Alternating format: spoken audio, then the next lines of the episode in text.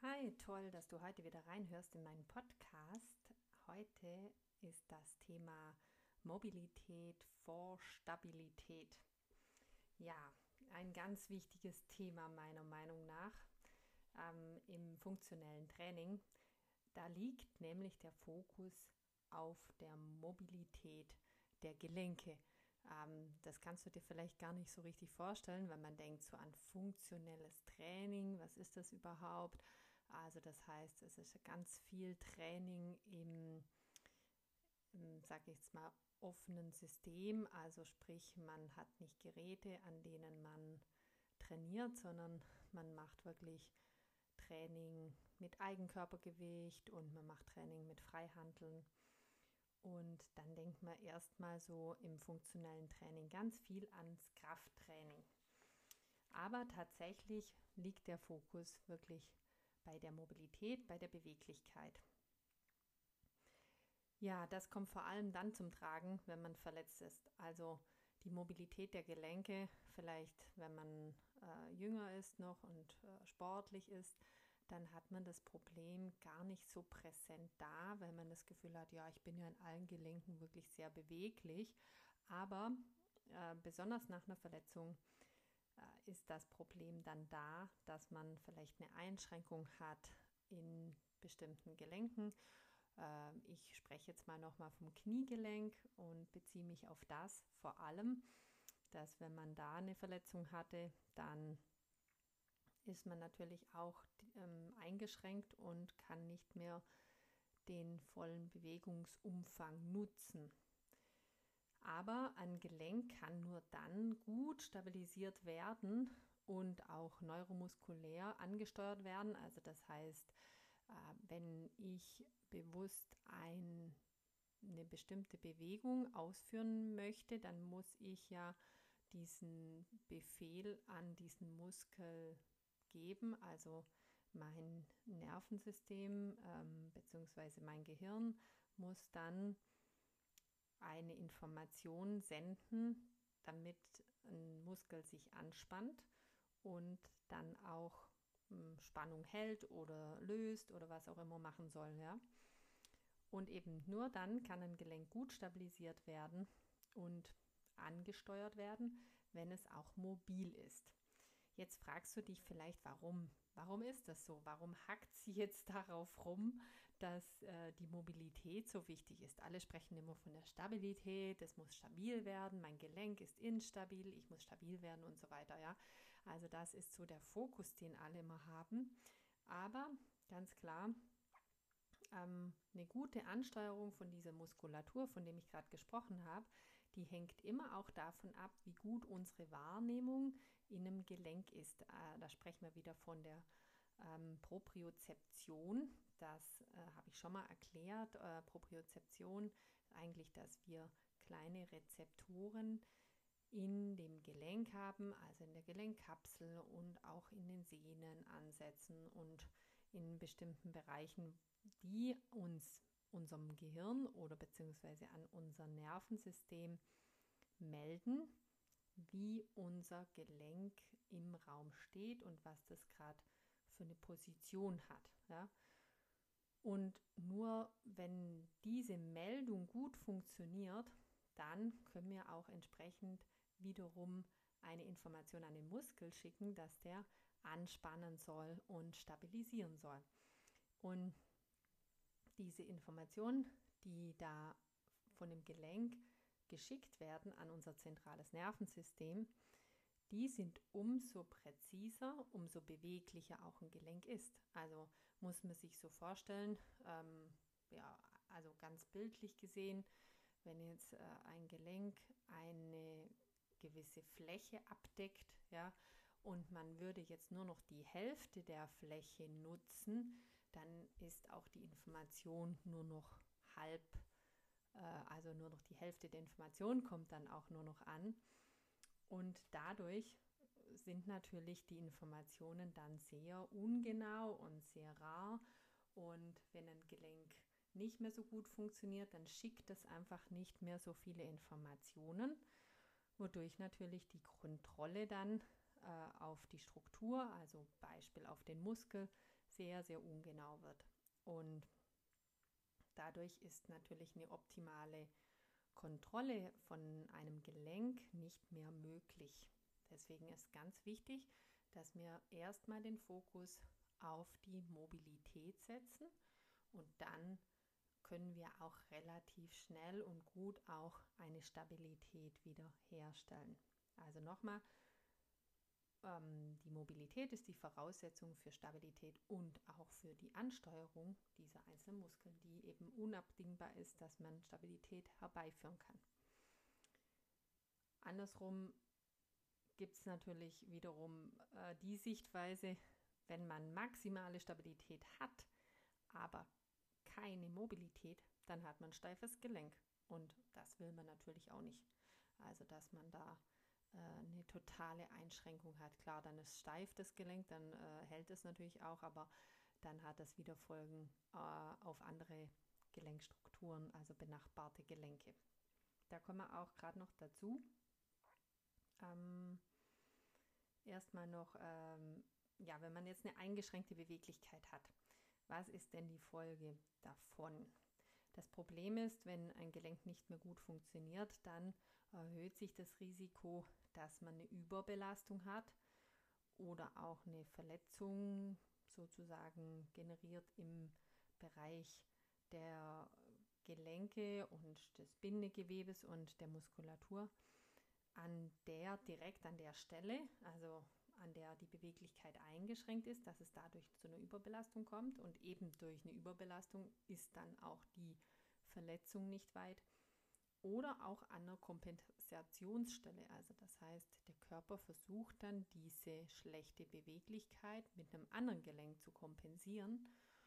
Und dann kommt es natürlich an der Stelle wiederum zu einer Überbelastung und man hat im Prinzip genauso den Schaden. Ähm, noch schlimmer, ähm, das hört sich jetzt irgendwie brutal an, aber eigentlich ist noch schlimmer, wenn man eine einseitige Bewegungseinschränkung hat, was ja häufig der Fall ist. Also, dass man wirklich nur an einer Stelle nicht so gut beweglich ist und an der anderen Stelle dafür ähm, das alles gut funktioniert. Was passiert dann? Ganz einfach erklärt mit dem Beispiel von Schuhsohlen. Das kennst du sicher, wenn man ähm, ganz, also vom Gangstil einfach immer sehr stark auf der Außenkante läuft, dann nutzt sich natürlich auch die äußere Seite der Schuhsohle viel, viel schneller ab als der Rest der Schuhsohle. Würde man jetzt sehr ähm, ganz gerade gut verteilt äh, über die Schuhsohle gehen, dann würde die Abnutzung der Schuhsohle insgesamt viel, viel länger dauern.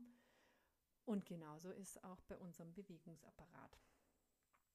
Ja, dann noch äh, eigentlich ein Beispiel würde ich dir gerne geben im Sport, äh, wo man das ganz häufig äh, ein bisschen, sage ich jetzt mal, verk verkennt. Also man, man ist dann immer ein bisschen auf der falschen Fährte.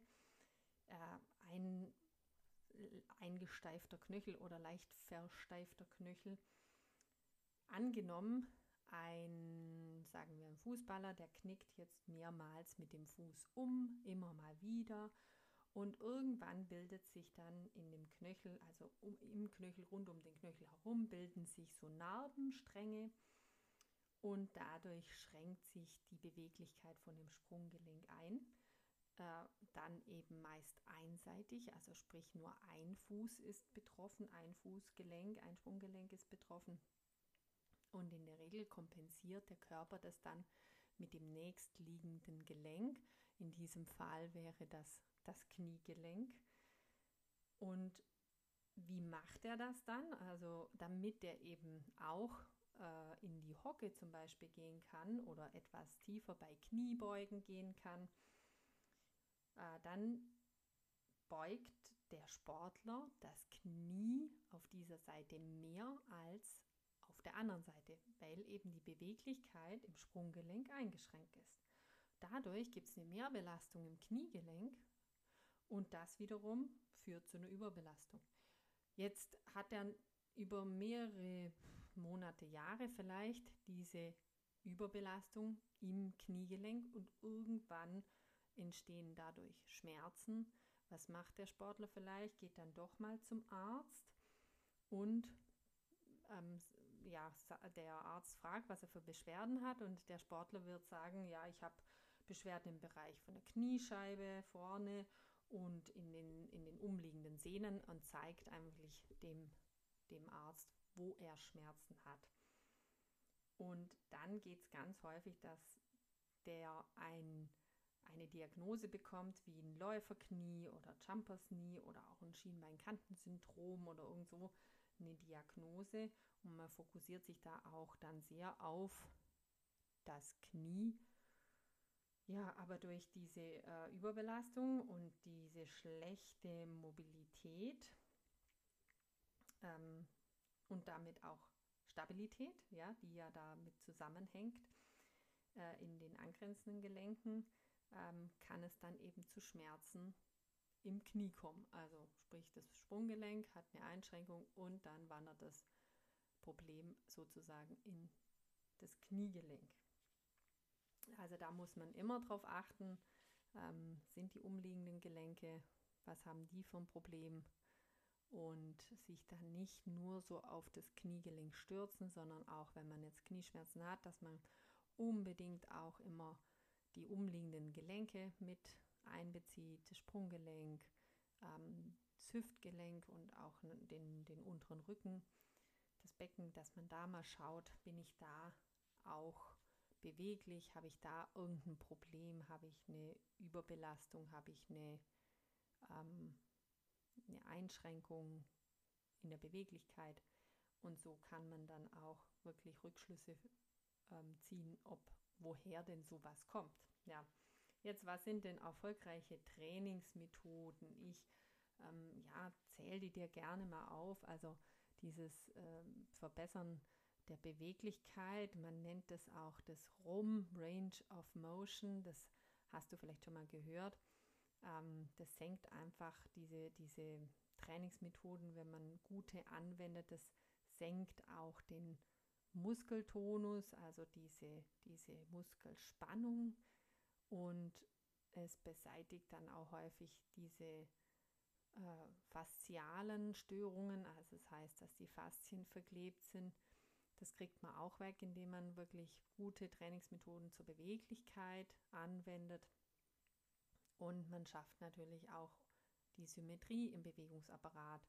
Es gibt eben mehrere Trainingsmethoden, wie man das erreicht. Also eins, was da auch dazu gehört, ist ganz simpel, worauf man vielleicht gar nicht so kommt, die Atemtherapie. Dann natürlich klassisch statisches und dynamisches Dehnen und dann auch noch ein Faszientraining, vor allem auch jetzt mit einer Faszienrolle bietet sich da an und auch manuelle Techniken oder auch mal mit Flossing. Flossing kann man auch machen. Das ist dieses, dieses ähm, ja, ich sage jetzt mal Gummiband, mit dem man ähm, in der Therapie häufig versucht, ähm, die ja, Blutzufuhr eigentlich zu stoppen, Bewegung reinbringt in das Gelenk und dann dadurch, wenn man es wieder losmacht, wirklich eine Mehrdurchblutung erreicht und dadurch eigentlich eine verbesserte ähm, ja, Abtransport von diesen ganzen, ich nenne es mal Abfallstoffe hat. Ja, zum Schluss noch, was ist das Fazit der ganzen Sache? Also der Körper bekommt ein besseres Feedback bei den Bewegungen durch gute Mobilität. Das kannst du dir merken. Und eine gute Mobilität, eine gute Beweglichkeit ist gleichzeitig auch ein Bewegungspuffer. Ja, wenn man dann wirklich an die Grenze kommt und mal etwas drüber hinausgeht, dann gibt es nicht gleich eine Muskelzerrung, sondern hat man da noch ein bisschen Reserve.